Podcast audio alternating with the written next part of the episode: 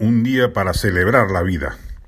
La muerte de Aimael Guzmán debe celebrarse en medio de una reflexión patriótica sobre las causas y consecuencias de un fenómeno como fue el de Sendero Luminoso en el horizonte histórico peruano.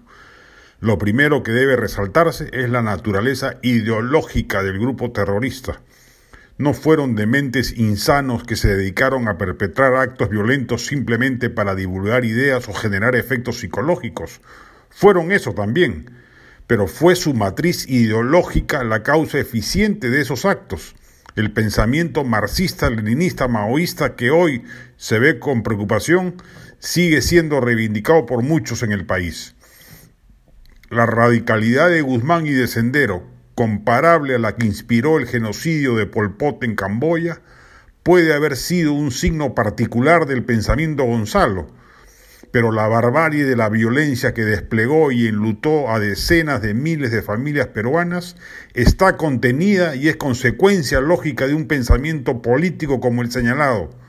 Guzmán, a lo sumo, hizo en la práctica lo que muchos en la izquierda de los 80 pregonaban ideológicamente sin atreverse a dar el paso hacia las armas. Debe recordarse además que Sendero creció y puso en jaque al Estado peruano gracias a la disfuncionalidad de un aparato estatal inoperante e inexistente, fruto de su, de su destrucción por obra y gracia del Velascato. Esto también es importante advertirlo. No fueron los rezagos oligárquicos los que explican a Sendero, ya ellos casi no existían. Fue el Estado destruido por el fallido experimento socialista militar el que generó las condiciones estructurales predisponentes para la aparición y crecimiento de un grupo como el senderista.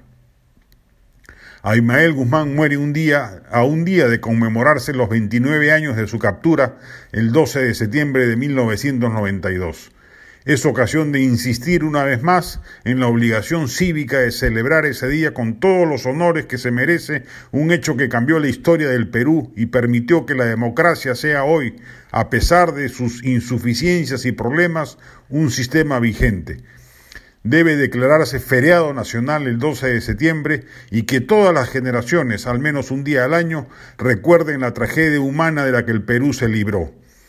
El solo recuerdo de su salvajismo ideológico debiera bastar, dicho sea de paso, para interpelar a quienes hoy, desde el propio poder, relativizan el itinerario de sangre y muerte que dejó Sendero Luminoso en la historia de la República.